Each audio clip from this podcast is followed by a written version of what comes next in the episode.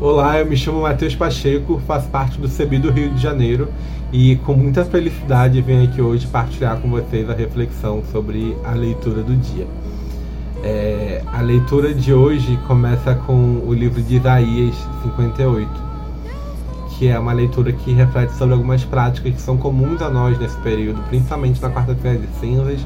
e na sexta-feira santa, que é a prática do jejum.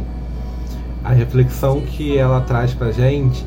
é que tão importante quanto essa prática é também é, a justiça de Deus, que é importante a gente cumprir ritos, as práticas, os dogmas da nossa fé, mas também é importante a gente olhar para os que não têm pão, para os que não têm casa, para os que não têm roupa, para os que são vítimas dessa injustiça e pregar a justiça de Deus. Olhar para os que são vítimas das enchentes, dos que são vítimas das chuvas, dos que são vítimas do garimpo, que são temas tão atuais de hoje e o Evangelho nos, no, no, nos traz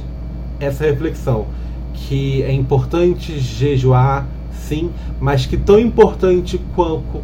quanto isso é também a justiça de Deus e viver essa justiça de Deus, a construção do reino de Deus.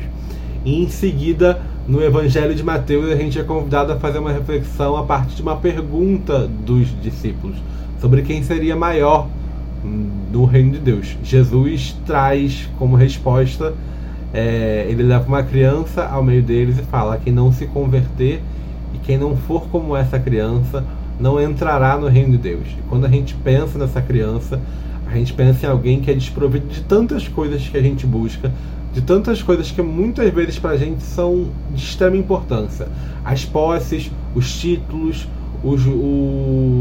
o um diploma, o nosso ofício e tantas outras coisas é, que para a gente são tão importantes e que para Deus muitas vezes são pequenas.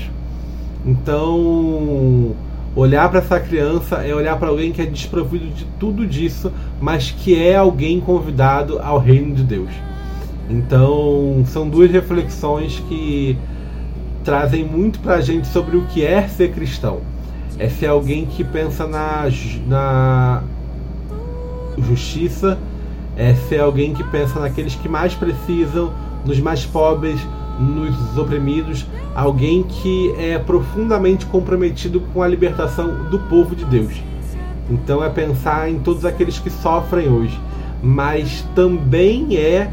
fazer uma profunda reflexão sobre o que me faz ficar mais próximo de Deus, o que me faz ser maior no reino de Deus. Que muitas vezes não são essas posses, esse lugar de destaque que a gente pode procurar tanto na nossa vida pessoal, na tipo assim, no trabalho, na escola, na universidade ou na tipo assim, igreja,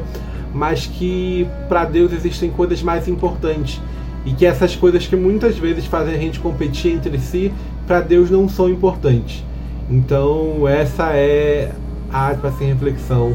sobre a leitura de hoje.